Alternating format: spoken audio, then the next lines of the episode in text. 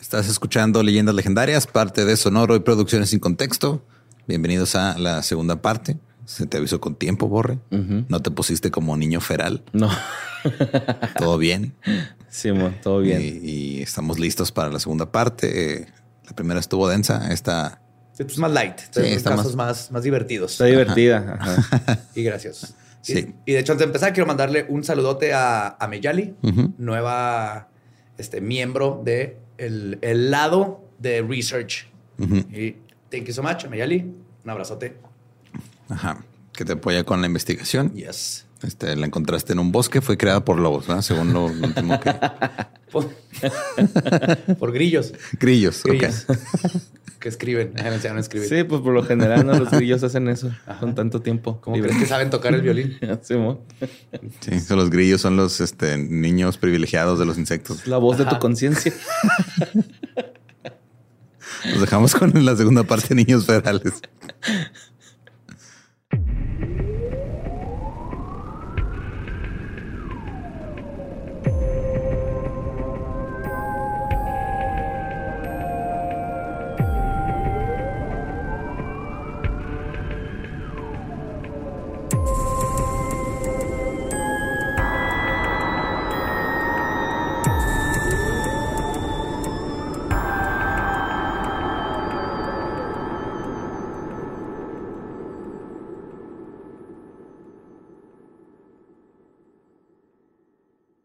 Bienvenidos a Leyendas Legendarias, el podcast en donde cada semana yo, José Antonio Badía, le contaré a Eduardo Espinosa y a Mario Capistrán casos de crimen real, fenómenos paranormales o eventos históricos tan peculiares, notorios y fantásticos que se ganaron el título de Leyendas Legendarias. Es otro miércoles macabroso, muy a gusto. Estoy, como siempre, con los chicos Yeah, the boys. Con los chicos. Los chicos ferales. los chicos ferales. Se nos puede decirlo así, los chicos, porque ya cada vez está más grande. Sí, sí. Chavillos, chabots al rato. En mis tiempos. en mis tiempos. Pues bueno, ya es un, sobreviviente. Sí. I'm a survivor. Trucha, ¿eh? La verdad. Pues ya saben de qué se trata el tema. Esta es la segunda parte. Como vimos la semana pasada, los casos de niños ferales son un poco tristes un poco absurdos, pero siempre interesantes. Ya observamos los dos casos que fascinaron a la ciencia, cada uno en momentos históricos muy distintos. Hoy les voy a hablar de tres casos en particular que fueron explotados por los medios de comunicación y algunos otros casos, y veremos cómo el morbo nos hizo dudar qué es lo que constituye a un ser humano. ¿Qué? Los medios de comunicación explotando casos de niños Viviendo en condiciones deplorables. Literal, sí. Wow. Exprimiendo hasta lo... hasta lo que. Ahora les voy a hablar de los bigotes, así.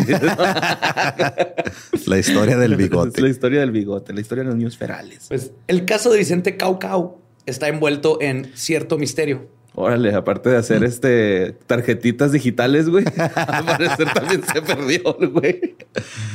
Es que eran tu caos, ¿no? Entonces cosa más. Cauco, ¿no? Esa madre. Culero, güey. Está envuelto en cierto misterio y desafía alguno de los patrones observados en Víctor de Aveirón y Ginny Wiley. El 10 de agosto de 1948, la comunidad de Río Pescado, en la comuna de Puerto Varas, en Chile, denunció ante los carabineros que algo estaba saqueando sus despensas y gallineros. Pensaron que se trataba de un puma o algún otro animal que correteaba a los animales y robaba los huevos de los gallineros. Comadreja. Ajá. Los carabineros se dispusieron a buscar en el bosque circundante y encontraron algo peor que un puma, un niño. Pues es que sí, si, te encuentras un puma, es, ah, es un animal salvaje, pero te encuentras un niño, es de chingado, no, pues, que Nomás estás así grandote, güey, se espanta, sale corriendo. o te haces el muerto, ¿no? Levantas los brazos. te haces el muerto, se aplicó como un fasa, güey, cuando ya no quería ser papá. Ah, pinche vato. Tengo que aprender mucho de ti cómo, cómo lidiar con los niños. Sí, sí, sí. Te, haces grande, güey. grande. Y yo, ¡ay! ¡ay! ¡No! ¡ay! Le apagas un cigarro así en el bracito, güey. Para que sepa quién manda, güey. Pues era un niño sumamente inusual, güey. Caminaba en cuatro patas y estaba cubierto de vello. Ese niño era Vicente Caucao y por entonces tendría no más de 10 años. Cuando los carabineros intentaron atraparlo, él se les peló. Arañó y mordió a los que pudo, güey. Y por favor, dime qué le hizo. Sí, las hacía así. Como eh, Ramsés, ¿no? Hay varios de estos El niños. mapache, güey. ¿Sí viste ese video Sí. de Ramsés el mapache? Se enoja y le hace... Pues a pesar de sus esfuerzos, fue capturado y quedó guardado seis días en el retén de la policía chilena. Posteriormente fue trasladado a la comisaría de Puerto Varas, donde fue mantenido en una celda. La gente del pueblo iba a verlo como si se tratara de una atracción de circo. Esta sería una marca darle chetos, güey. Denle zanahoria, no, cheto. chetos. Ahí Cheto. está la jirafa que come chetos. Esta sería una marca de la vida de Vicente Caucao y su relación con el resto de la sociedad. De inmediato, el caso llamó la atención de los periódicos y un periodista logró encontrar a su familia. El padre del niño, ahora apodado el niño lobo o niño Tarzán, así le decía la prensa, se llamaba Antolín Caucao Gue- Guepardo, así. y vivía en una zona rural muy apartada llamada Las Cascadas. Como la mayoría de la gente del campo de la época, la familia de Vicente vivía en una ranchería humilde de pisos de tierra y un hoyo en la tierra fuera de la casa que cumplía como letrina. Como baño. Los padres de Vicente no vivían juntos y la separación del matrimonio había sido un tanto dramática. La mujer se había vuelto alcohólica y había cambiado de pareja. El padre rehizo su vida con otra señora y ahora tenía una hija pequeña. Existía también un hermano del primer matrimonio, hermano de sangre de Vicente, que vivía con ellos en la pequeña ranchería. Según la versión de Antolín, el nombre verdadero de Vicente era José Mercedes Caucao Barria. Estamos Barria. así 80. Sí. El nombre Vicente surgió después de que lo encontraran los carabineros. Entonces, Antolín estaba trabajando la tierra de unos señores Hoffman cuando el pequeño Vicente se extravió. Así, "Upsi". Ay. Yo traía algo. Ay, al rato me acuerdo. La caguama, no, sí, aquí está. De eso hacían unos dos meses porque se perdió en junio de 1948.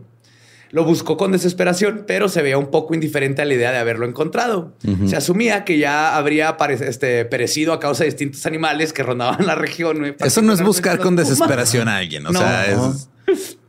Pues lo voy a buscar tantito, pero pues, ay, Ya se güey, lo ya se lo comió un puma. Ya, Así como cuando no encuentras tus llaves, pero no quieres ir a trabajar, ¿no, güey? Es que ¿dónde están mis llaves? Y no buscas, güey. Nada más estás así inquietándote. Nomás güey. estás parado en el mismo lugar, volteando a, a todos lados. Sí, sí, sí, güey. No das cuenta buscas. que traes en la boca. Eso me pasa acá. Ya van tres veces que me pasa. güey. ¿Que traes las, las llaveras? Las llaves en la boca, ajá. El llavero así en la boca y estoy buscándolas. No, más. Como con los lápices, ¿no? También. Ajá. Pues, me pasa Ajá, un chingo con los lentes. Los lentes que te los pones arriba. Simón. Pues esta estadía en la naturaleza no era la primera de Vicente. De hecho, estaba bastante habituado a huir de su casa para internarse en los matorrales. El Donny, va, el de los güey. Igualito. El niño se iba al bosque, convivía con cierta facilidad con los animales y jugaba con ellos. Vicente no aprendió a hablar, en cambio gruñía y solo lograba comunicarse a través de señas con su hermano. Ajá.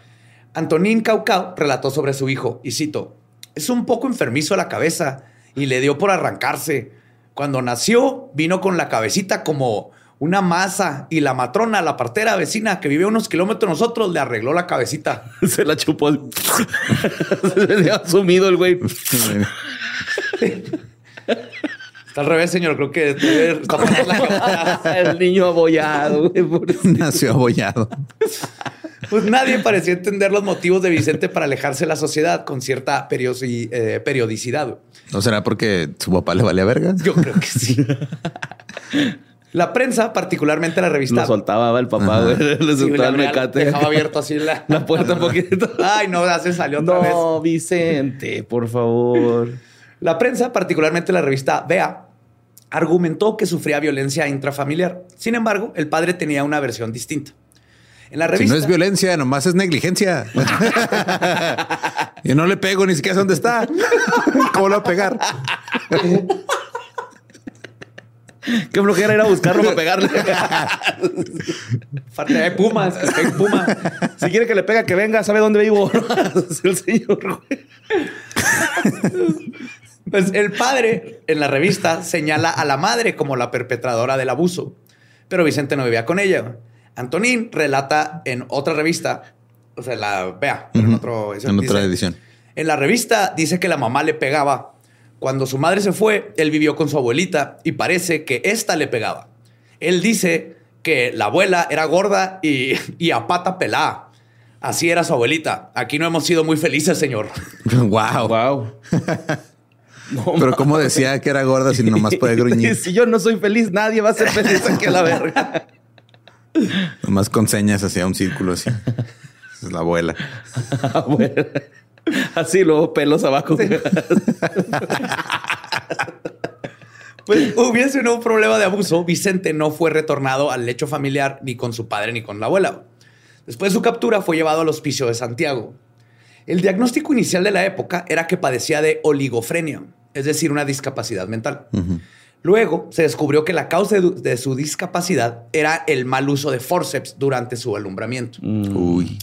Los forceps, para los que no sepan, son una especie de pinza de metal que pueden ser de ayuda en un parto. Sí, como las para sacar el pan, güey. O el pollo rostizado, ¿no? Esas que haces clic, clic, clic tres veces antes de usarlas. Yo, ajá. Creo que a mí me sacaron con forceps, güey. ¿Sí? Simón. Te agarran de la cabecita, ¿no? Con los forceps y luego... Ajá. Ahora ya usan como que una... un este, chupón, ¿no? Sí, un chuponcito. Sí, como un amigo. y vengo a retirarle su cagada, señora.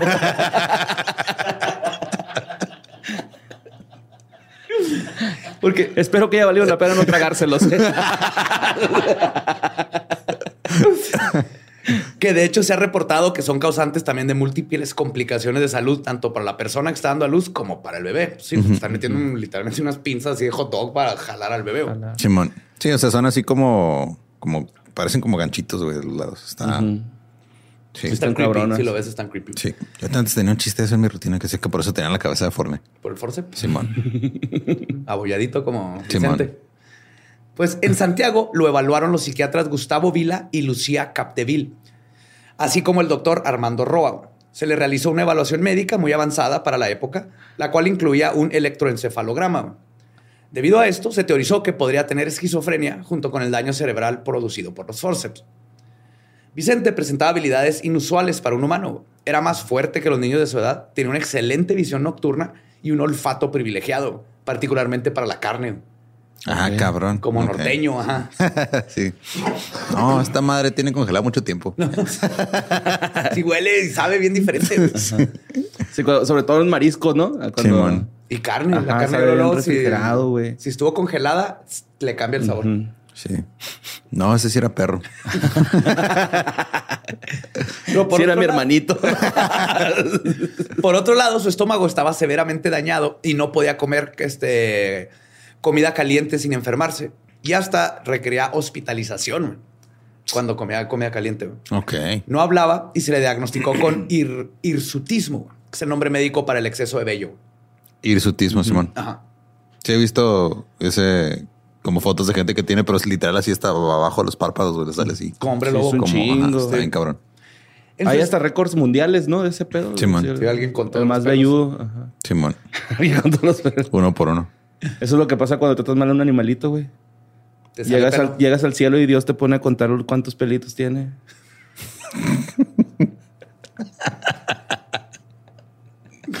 y te vas al infierno, te van a poner a contar por el pelo de ardillas. Oh, estas culeras. Esas colas. También bonitos, güey. Culeras, güey. Yo no sé por qué esos animales feos, güey. En su estancia en el hospicio, las monjas que cuidaban a Vicente lo bautizaron como Vicente Enrique de la Purísima. Wow. Ahí es. Pero se presentaba como.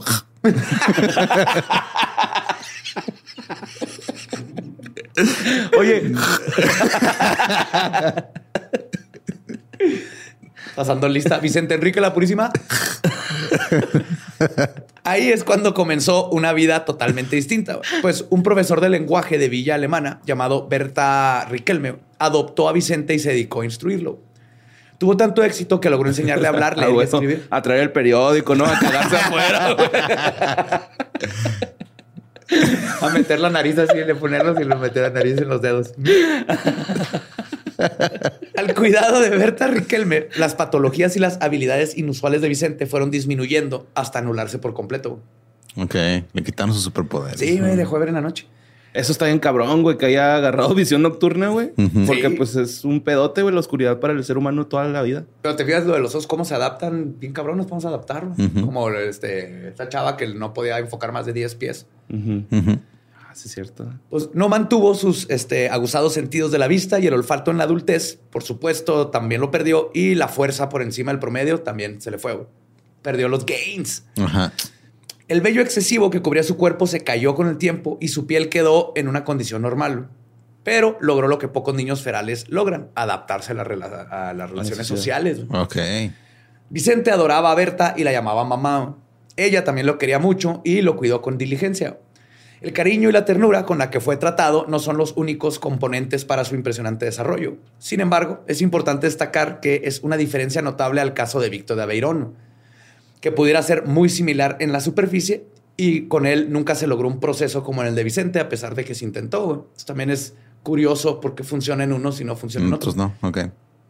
El doctor Itard acogió a Víctor desde la curiosidad científica le dio cuidados, por supuesto, pero no paternó al niño feral, no como Berta. Él sí lo veía nomás así como un espécimen. Y es curioso ver la diferencia entre Vicente y Víctor de Aveirón, porque a pesar de su discapacidad mental, Vicente no pasó tanto tiempo alejado de la sociedad, o al menos de un par de personas con las que tendría interacciones constantes, que lo expusieron al lenguaje y le proporcionaron cuidados en menor o mayor medida. Y es así como Vicente logró adaptarse con más éxito debido a estas condiciones. Que mínimo, aunque no sabe hablar, pero escuchó voces de la abuelita, del papá, el hermanito. Y pues el caso de Vicente causó muchísima fascinación en los medios por varias décadas.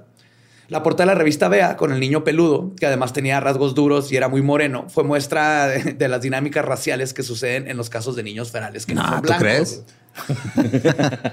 Imagínate. Todos los casos, los casos causan cierta cantidad de morbo. Sin embargo, imaginar al pequeño Vicente detrás de los barrotes de la celda en que lo colocaron cuando llegó a la comisaría de Puertas Varas y cómo estuvo expuesto a la mirada de la gente, determinó cómo sería tratado en múltiples ocasiones. Sí, o sea, la, gente lo conoció como un niño bestia dentro de una jaula. Serían vergas que tuvieran musicales, ¿no? Así. a mí no me engañas, Vicente.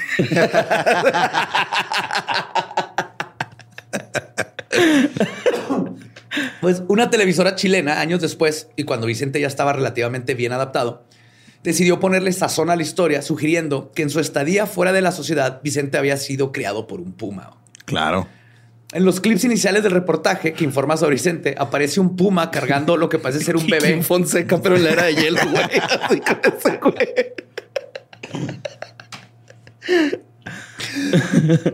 Chinga tu madre, Kiki.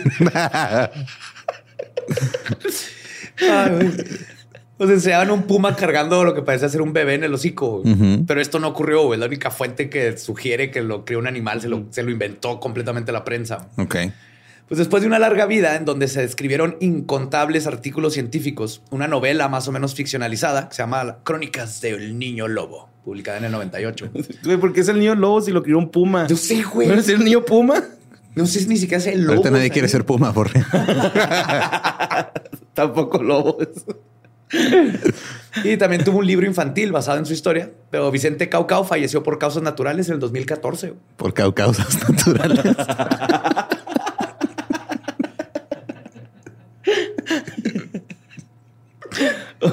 Oye, ¿tuvo bebés o trabajó? No. No, pinche huevón. no, o sea, trabajas y bebés, no.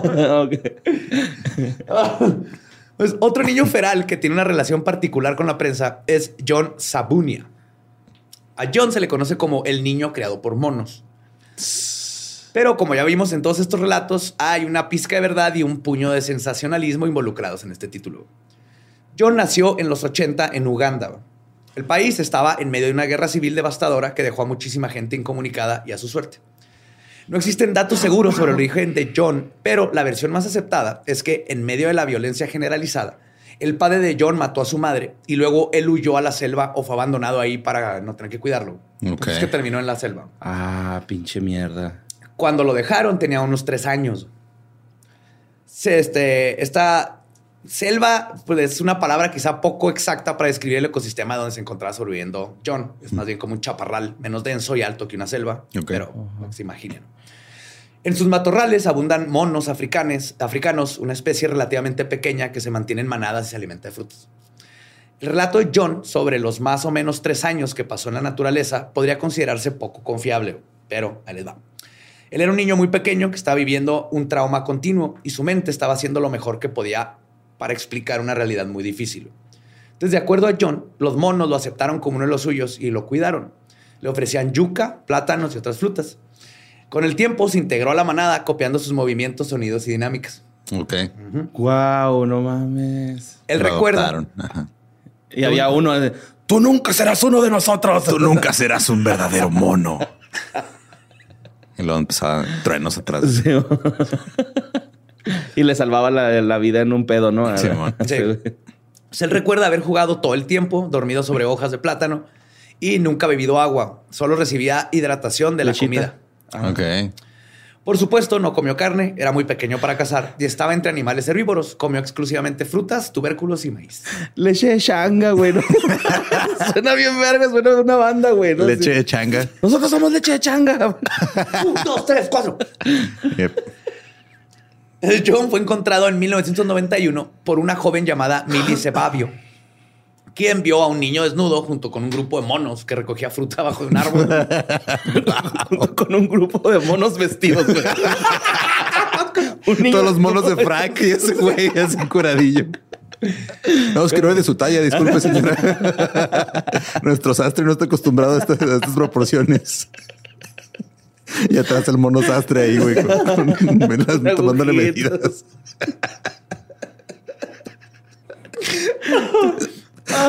Pues Millie vio a este niño encuerado ahí, güey, y le avisó a la gente y el pueblo se reunió para ayudarlo.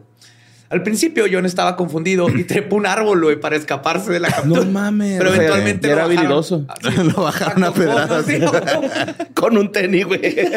Y no se quedó el tenis atorado en el árbol. ¿Por qué mira que Ay, me encontré John. un niño encuerado, güey, con los changos? Su encuentro fue una suerte increíble, güey. John estaba tan desnutrido que su cuerpo estaba al borde del colapso. Si no lo hubieran salvado en ese momento, seguramente hubiera muerto por las complicaciones de la vida este, Selvática. prolongada en la intemperie. Se le hubiera llevado la changada. Una changa. Ay, pobrecito. Se le Oye, está- ¿Qué? no se me fue. Bueno, así se le fue bien cabrón. A la güey. selva también. Pues, el estado de salud de John era delicado. Estaba cubierto de costras y llagas. Pudo haber- Ah, ya. ¿Qué, ¿Por qué si está desnutrido pudo trepar el pinche árbol tan. Pues porque le dio miedo. Adrenalina, miedo, adrenalina acá. Ay, bebé, güey. Sí, y aparte estaba lleno de llagas. Este pudo haber contraído una infección en cualquiera ¿De de, mono? ellas. Tenía viruela en bueno, mono, güey. Sí. Sida, güey. No, si eran los 80, cuando todavía la gente estaba en pendejo. Ah, ok, ok. Siguen estando en pendejo. Sí, sí, muchos. Cuando en el pueblo lo alimentaron con sopa caliente, su cuerpo, como el de Vicente Caucau, no lo toleró, güey. Esto estuvo muy curioso. Pues que, o sea, sí te, te has de perder la costumbre. No sé si algo cambia dentro de tu estómago, si como el recubrimiento, lo del jugo gástrico, lo que Tiene que, traigas ahí. porque no es natural que esté Sí, caliente. De hecho, le dio diarrea inmediatamente con su Sí, caldito. güey. Pero gracias a la... empezó a aventar. pero- A beber, güey, ¿no? A beber. Pero gracias a la diarrea, para que vean que el caldito es bueno, gracias a la diarrea logró expulsar una solitaria de más de metro y medio de largo que ¡A traía. la verga! no mames. Ajá. Estaba más alta la solitaria que él, yo creo. Sí, güey. Pero son solitarias ya cuando las expulsas, ¿no? Yo creo Pues sí, porque- Están- estás acompañado. junto, está acompañada. También presentaba un grado de hirsutismo que animó, este, que amainó con el tiempo. Sí, supongo Año- que eso es porque les, o sea, digo, el cuerpo de decir, eh, güey, tengo más frío de lo normal. Y te ha de sacar Ajá. de ellos, sí, tiene man. sentido.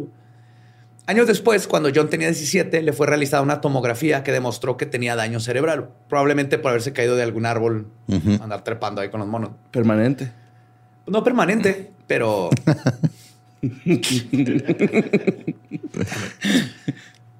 igual que todos los demás, John no podía hablar.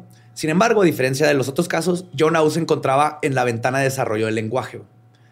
No sería fácil, pero al tener más o menos seis años no era algo imposible, menos con una buena ayuda. El inestable gobierno de la época no se hizo cargo de John, quien necesitaba muchísimo cuidado para adaptarse de nuevo a la vida con los humanos. Entonces el director de un orfanato de caridad llamado Paul Waswa y su esposa Molly decidieron acogerlo y encargarse de lo que sería un largo, largo Sí, tratamiento. Hicieron un croquetón y todo el para alimentarlo, güey. Ya viene desparasitado y todo. Quieren adoptar. Adopten Sí, a John. sirve para la gente que no puede atenderse sola. Puede ser un enfermero ese niño. Un niño de apoyo emocional. Sí, Puede guiarte. para bailar en el organillero algo. Puede servir. Ah, sí existen los niños que guían ciegos, ¿verdad? Se llama monaguillo. ¿O? Lazarillo. Lazarillo. Unagi. No, esos no guían a los ciegos. No. Pues fue Molly quien al buscar el lugar del origen de John dio con su trágica historia de orfandad. El orfanato de Paul y Molly albergaba alrededor de 1500 niños en ese momento.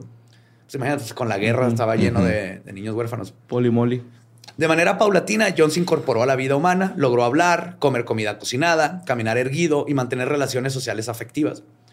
John es tartamudo en su agilio y no logró adquirir el inglés a pesar de tener clases en el orfanato. Ok. Fue una sorpresa para todo el mundo que después del arduo trabajo de aprender a hablar, John resultara ser un maravilloso cantante. Qué loco. Ajá. Que mostraba su talento en el coro del orfanato. El... Las manos hacia arriba, las manos hacia abajo. Uh, uh. Pues, el Pearl of African Children's Choir estaba construido por unos 20 niños y cantaban alabanzas principalmente. John también resultó tener talento para la música en general. Aprendió a tocar la guitarra y su tartamudez no fue un obstáculo para que su voz privilegiada brillara cuando salmos el, este, de la Biblia. Es que es muy curioso porque hay gente que, es tartamuda al hablar, pero no al cantar. Sí, ¿verdad? como que es, es, este. algo el cerebro. Sí, el cerebro maneja el, lenguaje de una manera diferente cuando lo estás cantando. Creo que te ponen ejercicios de cantar cuando te eres tartamudo. Te pones Scatman. En 1998, Hillary Cook, una dentista voluntaria que estaba en Uganda, dando atención gratuita, conoció a John, a Paul y a Molly y se impresionó con ellos. Hillary decidió que una gira por Inglaterra sería un éxito y al año siguiente el coro viajó por tres semanas recogiendo, eh, recorriendo iglesias en Merseyside, Glasgow, Sheffield, Gales y Londres. Cantaron gospel y canciones africanas tradicionales. Ok. John también se desarrolló en el atletismo y compitió en los Juegos Olímpicos Especiales en el 2002 siendo el capitán de la selección de fútbol de Uganda. Qué loco. Sí. sí. Está raro. Tenías que saltar con la garrocha, no treparla. Por estas actividades, John vive una vida relativamente normal en su pueblo de Bombo, donde se compró una casa y quiere comenzar una familia. Eh, qué bonito. Sí. Sí, este, sí, después de la historia del episodio pasado, güey. no, este estuvo a todo dar. Empezó bien, empezó bien encueradillo con changos y su solitaria. Estoy culero, güey. Sabes sentir bien babosito, ¿no? Así como. Ay, güey, no sé. El, psicólogo enfocado en casos de niños ferales, Douglas Candland, conoció a John y logró este, dilucidar un poco que la descabellada historia de ser creado por monos tal vez estaba medio exagerada. Porque un día lo que hizo es que le enseñó a John un libro sobre primates africanos y le pidió que le enseñara qué monos le habían ayudado.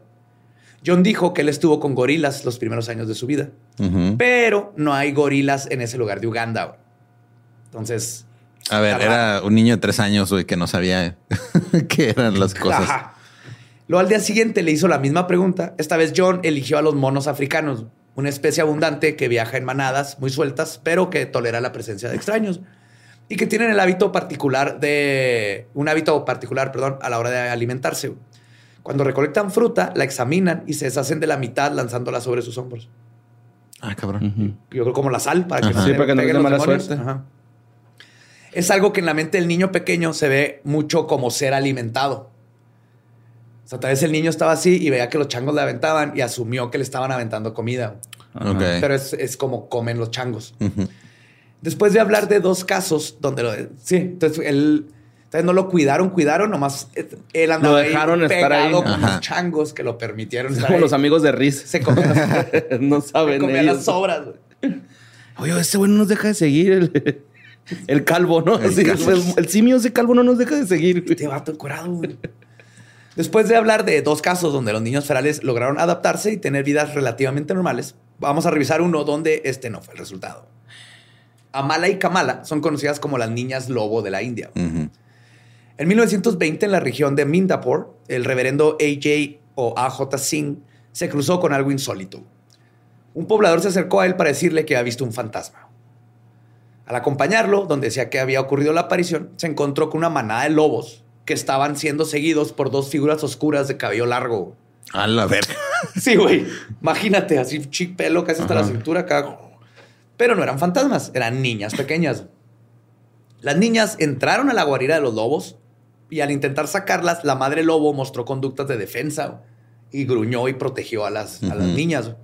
Singh infirió que, estaba que esta loba pues debería ser como su, mamá. güey. Pues a pesar de admirar su devoción maternal, la loba fue casada y las niñas rescatadas. Fueron llevadas al orfanato de Singh. Mataron a su jefa, güey. Sí. Imagínate ah, no Mames, güey. Pues las llevaron al orfanato donde Singh este, era el dueño del orfanato, lo dirigía junto con su esposa. Se estimó que Kamala, la mayor, tendría unos ocho años y Amala año y medio. Ay, güey, está. Imagínate ver eso. Se esperaron, se esperaron. Especularon que Kamala llevaba unos siete años conviviendo con los lobos y que ambas no eran hermanas de sangre. ¿Cómo que también la adoptaron? La vida en el orfanato fue muy dura al inicio. Mantuvieron muchas conductas ferales. Tenían la misma insensibilidad a los cambios de temperatura e intolerancia a la comida caliente que hemos observado en otros casos. Les gustaba la carne cruda y aullaban juntas con frecuencia. Y el chocolate las podía matar, ¿no?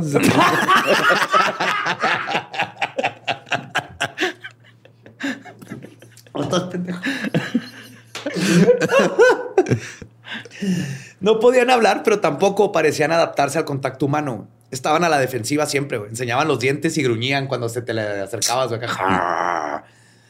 La esposa de Singh logró hacer proceso con Kamala, dándole masajes con aceite. Ok. Lentamente aclimatándola al contacto humano afectuoso. Pero nomás movía la patita. ah. Pero ni ella ni Amala lograron nunca la conexión afectiva que vimos con Vicente y John. De hecho, hay fotos de ellas y comían así platos en el piso. En el piso. Pero porque querían, ¿eh? O sea, no, se sentaban en mesa ni nada. De hecho, su historia es que no las dejaban. Bájate la mesa. y su historia es más trágica. Un año después de su descubrimiento, Amala y Kamala contrajeron una enfermedad estomacal indeterminada. Y Amala no sobrevivió. Al presenciar su muerte, Kamala tuvo su única muestra de emoción humana normal y lloró. Dice Sin que nunca más la volvió a ver llorar. Y de hecho hay fotos de ellas cuando apenas las agarraron. Están así hechas bolita una con la otra como lobos en el piso, así como abrazándose. Y no queda muy claro qué concepto tenía Kamala de la muerte. Después del fallecimiento se recogió al rincón donde se encontraban las cosas de Amala y comenzó a lisquearlas como si buscara algo así. Ay, la güey, extrañaba la presencia. Sí, sí, estuvo. Su aroma. No cuánto con lobos, pues aprendió a oler. De hecho, después de vivir con lobos, pues obviamente también el olfato lo has de tener bien activo. Bueno, pues Kamala había pasado su ventaja de su ventana, su ventana de lenguaje. Sí, tenía ocho. Ocho. Entonces, cuando fue encontrada y a pesar de los esfuerzos, no logró más que decir palabras sueltas que no podía pronunciar bien para nada.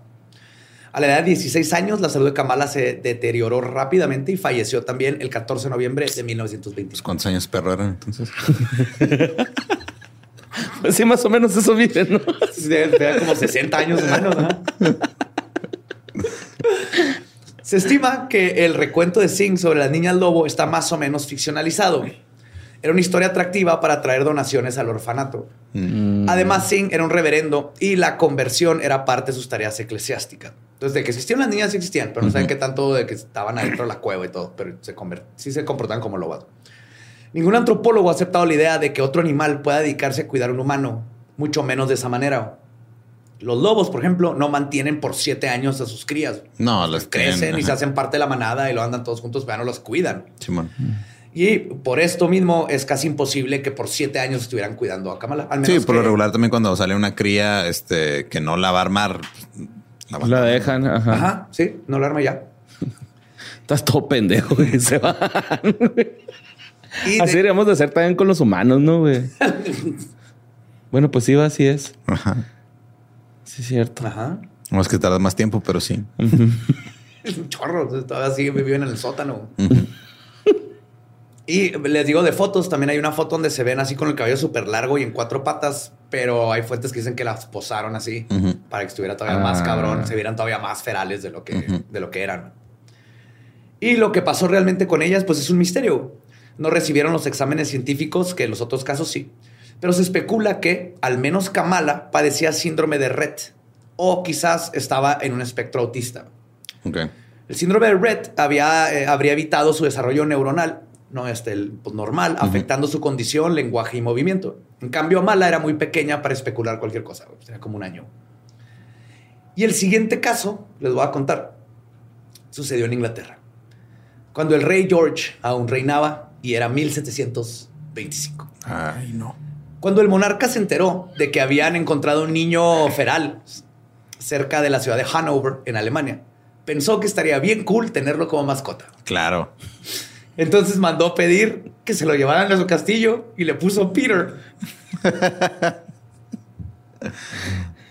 ¿Qué? Su señor esclavo, güey. Niño Muy- esclavo. Su niño esclavo. Muy británico de su parte. Totalmente, güey. Pues Peter de Hanover tenía aproximadamente 12 años cuando llegó al palacio. No sabía hablar, caminaba en sus cuatro extremidades, comía con las manos y odiaba ponerse ropa. Entonces, cada vez que los sirvientes intentaban ponerle una ropita verde que habían hecho nomás para él, güey, les gruñía y salía corriendo encuerado por todo el castillo güey, y era un pedo vestido. Y se, se arrastraba en el zacate para tratar de quitárselo. No, no. También dormía en una esquina de su recámara porque no le gustaba la cama. Pero sí le, le gustaban un chingo las cosas brillantes. De hecho, una vez se robó un reloj de bolsillo, como cuervo. Ok. Pero el comportamiento salvaje de Peter pronto hizo que el rey se aburriera de su mascota real. Así que lo mandó a vivir una granja. No mames. Pero En en el sentido figurado. No. Ah, ok, ok, ok, ok. No, en el sentido buen plano. Ajá, lo que es, es la palabra, Ajá. la frase. Sí. En la granja, Había borregos, güey. el, no, el granjero le hizo un collar y se lo puso, pero no era para tratarlo como perro ni por esclavo. Ajá. Peter constantemente se escapaba del rancho. Entonces el collar decía, y cito, donde vivía. Peter, el hombre salvaje de Hanover, quien me regrese con el señor Fenn de, Berk- de Berkhamsted, será compensado por su inconveniencia. Wow. y varias veces se le fue y llegaban con el niño, bueno, no, niña, te no Ajá. sé. El puerto. Llegaba. Ya olía, ¿no? Ya olía el güey. Oiga, este, creo que este trae chip. Y como que ya su glándula anal, como que ya necesita ser reventada, ¿eh? Y así vivió feliz varios años hasta que falleció a una edad no conocida, güey. pero ahí está su tumba y ahí todavía hay gente que le va y le deja flores. Ah. El Peter de Hanover. Quiero un niño feral, tráiganmelo. Chop, chop. Pero ¿cómo se enteró, güey, que, que existía? O sea, ¿cómo le llegó el rumor? Facebook Marketplace, yo creo. Adopta, no compres, güey. Estaba buscando una nueva catapulta y me encontré un niño feral. güey. Una nueva catapulta. Sí, sí, tenemos tres trebuchets. Nos falta la catapulta. Wow. Ah, güey. Y pues, gracias a una pintura que existe de Peter, este, analistas especulan que Peter podría haber sufrido de una enfermedad llamada el síndrome Pitt-Hopkins. Porque tiene la cara, este, la estructura de su cara es muy parecida a quien sufren. Es súper rara esta enfermedad, la Pitt-Hopkins, pero te, te cambia la cara y se parece mucho a los que tienen ahorita Pitt-Hopkins. Ok. Y es una enfermedad este, genética que. Pero pues no saben de dónde salió. O sea, más de repente fue de hay un niño feral en, En Alemania, tráetelo. Tráetelo. ¿Pero qué te pasa en la cara con esa enfermedad? O sea, naces con la cara diferente, güey. Está Sí, o sea, es que eh, cabezón. como que ciertas enfermedades, Ah. ciertas este, condiciones genéticas traen a a veces este, facciones como muy representativas. Supongo que ha de tener algo así. Ajá, exactamente. Ya. Y al parecer, Alemania es una incubadora, incubadora de niños ferales. En el año 1341, en Hesse, unos soldados capturaron a un niño de entre 7 y 12 años que encontraron viviendo con una manada de lobos en el bosque. Ok. Igual que Peter, no sabía hablar, caminaba en sus cuatro extremidades, le gruñía a los humanos y era increíblemente ágil y bueno para brincar. Brincaba súper alto y se trepaba en cosas. Entonces, el niño fue llevado a un monasterio de monjes que cuidaban niños huérfanos. Y es justo por los récords de estos monjes que sabemos sobre este caso. Ok. Los monjes intentaron domesticar al niño para... Soy bien feo cuando Pero así lo dijeron, güey. Para, y cito, convertirlo en un buen cristiano. Sí, lo están domesticando. Pero el niño lobo le tenía miedo a los monjes. Un lobo domesticado. no mames. Se la pasaba escondido abajo de las bancas. Y Pues tenía tenían buenos que estar instintos. sacando. Sí, sí, sí. Y a cada ratito se les escapaba y tenían que ir corriendo detrás del niño. güey. Además, solo comía carne cruda. Y los monjes se negaron a darle como parte de su educación, porque eso, eso no es lo que hace No, no. un buen cristiano educado. A causa de esto, el niño lobo murió de inanición. Oh, qué Se les murió porque no comía. No seas cabrón, güey. Pero tres años después Los Revivió. recibieron a otro niño. No, lo enterraron en un cementerio atrás del, la- del monasterio. Sí, y el güey estaba meditando ahí momificado, ¿no? Revivió y tiene le cortó latido. el tendón hacia un monje. Ah. Este, recibieron a otro niño lobo, güey. Pero ya habían aprendido de su error, güey. Entonces, ahora sí le- Todos venían de Wolfsburg, Alemania, ¿verdad?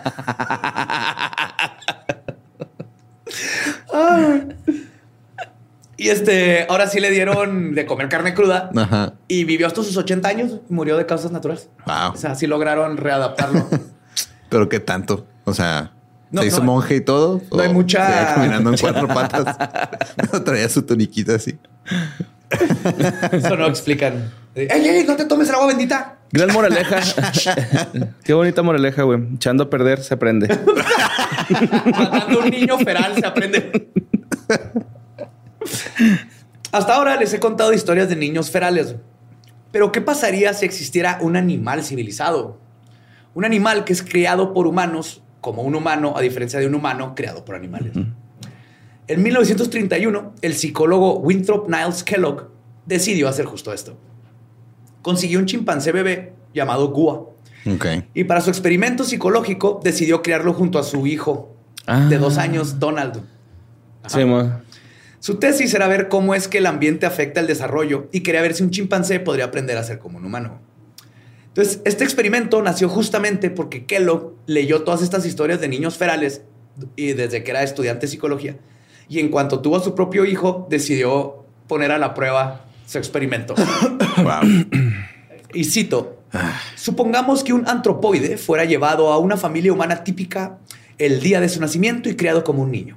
Supongamos que lo alimentan con un biberón, lo visten, lo lavan, lo bañan, lo acarician y le dan un ambiente característicamente humano. Que se le hable como al infante humano desde el momento del parto, que tenga una madre humana adoptiva y un padre humano adoptivo. De ya te dije, mamá, es tu nieto. No ves, sacó tus ojos. De hecho, la situación experimental por excelencia debería alcanzarse si esta técnica se refina con un paso más mediante la adopción de un simio bebé en una familia humana con un hijo de aproximadamente la edad del simio. Entonces, ¿Lo rasuraron? Dime que lo- no, lo rasuraron. Ah, Traía bueno. pañales. Traía pañales. Así que en 1930, de 1931 a 1932, Kellogg y su esposa criaron a Donald y a Gua como si fueran hermano y hermana. Gua era niña. No mames. Literal, güey. ¿Y a qué edad se le descalabró el chino?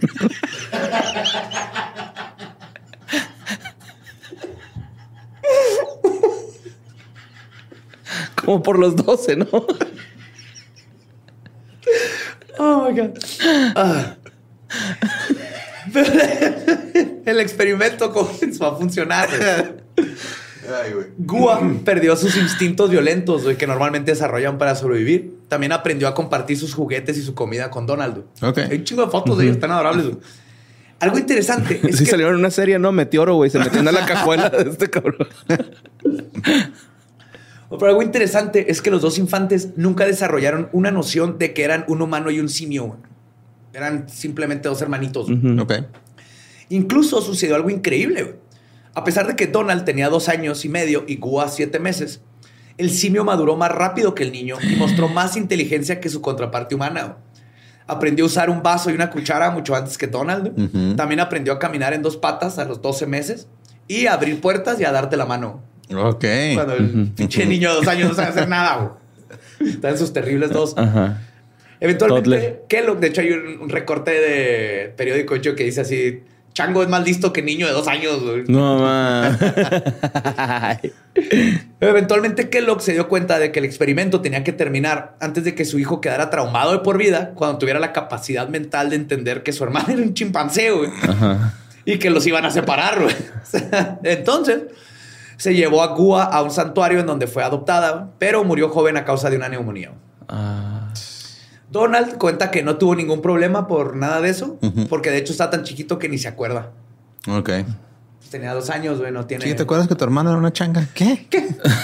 ¿Cuál hermana? Y empieza a arrojar sus heces, güey, así, ¿no?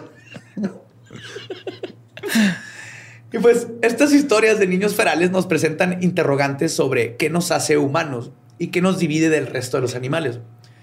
Sobre qué tan buena es la ayuda y qué tanto ego puede tener, puede haber, perdón, en la búsqueda científica. Son historias curiosas, pero siempre profundamente tristes, que ocurren cuando por culpa del prejuicio, de la pobreza o de la guerra, estos niños se caen por las grietas y terminan en la soledad más grande. Una soledad que puede hacerlos tan intrínsecamente distintos que no se detienen incluso cuando alguien les proporciona los cuidados que les fueron privados en primer lugar. Y un niño feral será solo eso. Alguien que le faltó esa educación, ese abrazo, y siempre se va a quedar así. Pues fueron varias historias de los niños ferales. Mientras no te toque un niño feral con tenis, ¿no, güey? Así en la carretera. Pidiendo ayuda. wow, güey. Qué padre, ¿eh? Qué chido. Somos bien sociales, la neta, güey. Sí, somos criaturas sociales, es una pomada. Bien cabrón, güey. Lo necesitamos. Ya, ya te, te puedes dar cuenta que no tanto, pero al principio lo necesitas. Pues sí, hubiera estado muy mamón que al final, o sea, el niño Donald se hubiera empezado a comportar como chango, que hubiera salido al revés. Cuando empecé a leer esta historia, creí que se iba para allá, güey. Porque hay todo un desmadre de, una pelea en los psicólogos de si fue ético no. Este, Obviamente no fue ético. Yo, pensé que le iba a arrancar un bracito, güey, al, Donald, güey, el chimpancé. se portó súper bien. Qué bueno, ¿verdad? Que no vine ahí súper agresiva, ya le comió una oreja a Donald. Sí, está cabrón, güey. Sí, no, no fue nada ético lo que hizo, güey pero descubrió que el chango era más listo que su hijo. ¡Yay! Punto para la psicología. Su hermano. Su hermana. Su hermana. Sí. Ay, güey, no, pues. No, digo, este estuvo más bonito que el pasado. El pasado estuvo muy sí, El pasado este estuvo recio. Guardé, los bonitos. Ok. Está bonito. Los animalitos. Eran niños, güey. pero los dieron animales. O sea, está bien cabrón, güey. Que una loba cuide dos niñas, güey. Ajá. Los changos acepten, bueno, le, echen ahí este las obras a otro niño, güey. Sí. sí, como con nuestros Los changos están alimentando a la solitaria. Simón. Sí. Sí, está bonito. Pues entiendan la solitaria. Le dijeron, ah, mira, está ese niño, métete ahí, güey. Te, mandamos comida. Va, pues. Eh, recuerden que nos pueden seguir en todos lados como arroba leyendas podcast. A mí me encuentran en todas las redes como ningún Eduardo. A mí me encuentran como Mario López Capi. Ahí como el Pa Diablo. Nuestro podcast ha terminado. Podemos irnos a pistear. Esto fue palabra de.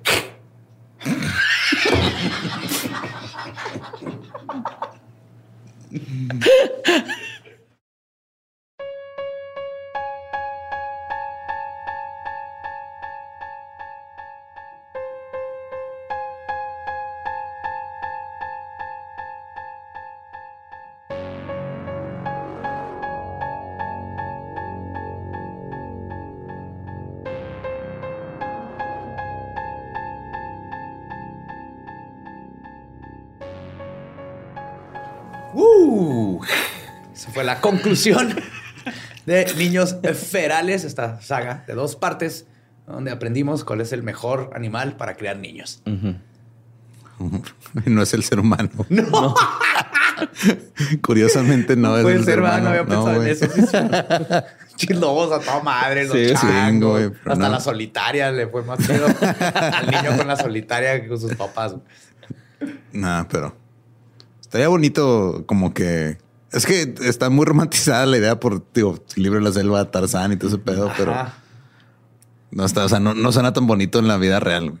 No, no, no, lo, ya vimos que los chingas de por vida, ya no, te puedes recuperar de esa. Pueden medio ponerte un traje. iba a decir, iba a decir, estaría bonito conocer a uno, pero luego me di cuenta que está quedando el mismo juego del morbo de todo el mundo. Entonces, mejor me retracto. Güey. Este programa es por Peter. Peter. Sí, Peter. Peter. Peter. Pobre Peter. Oigan, si siguen escuchando esto, este mañana voy a estar en Monterrey en el Foro Didi. Quedan los últimos boletos, creo que quedan como cuatro o cinco filas. Ahí chequenlo. Y están en Ticketmaster. Y este, los shows de Mexicali y de Tijuana ya se reagendaron. Vamos a estar en Mexicali el primero de septiembre, Tijuana el 3 de septiembre. Y este, y pues ya nos vemos en los demás shows que tengamos por ahí próximamente. Se están trabajando en nuevas fechas. Eh, las que serán anunciadas no son las únicas. Va a haber más. Andamos viendo a qué más lugares ir a visitar. Todos, vamos a ir a todos. Algunos.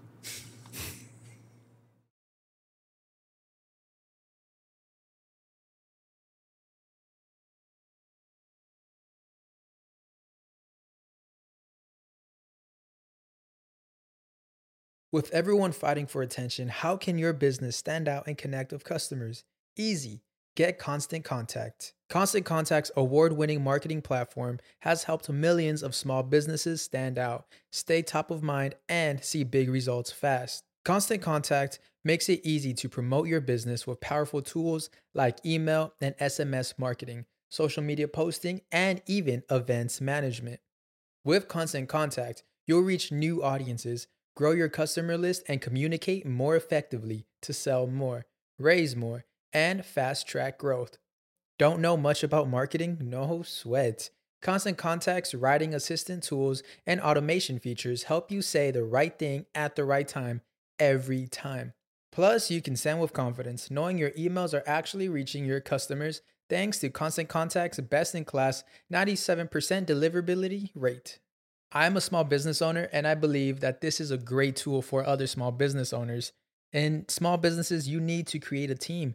And if you're starting by yourself, Constant Contact can be the team that you need. Tackle any challenge with Constant Contact's expert live customer support. Plus, everything's backed by the 30 day money back guarantee. So get going and start growing your business today with a free trial at constantcontact.com. Just go to constantcontact.com right now. Constant Contact, helping the small stand tall. ConstantContact.com.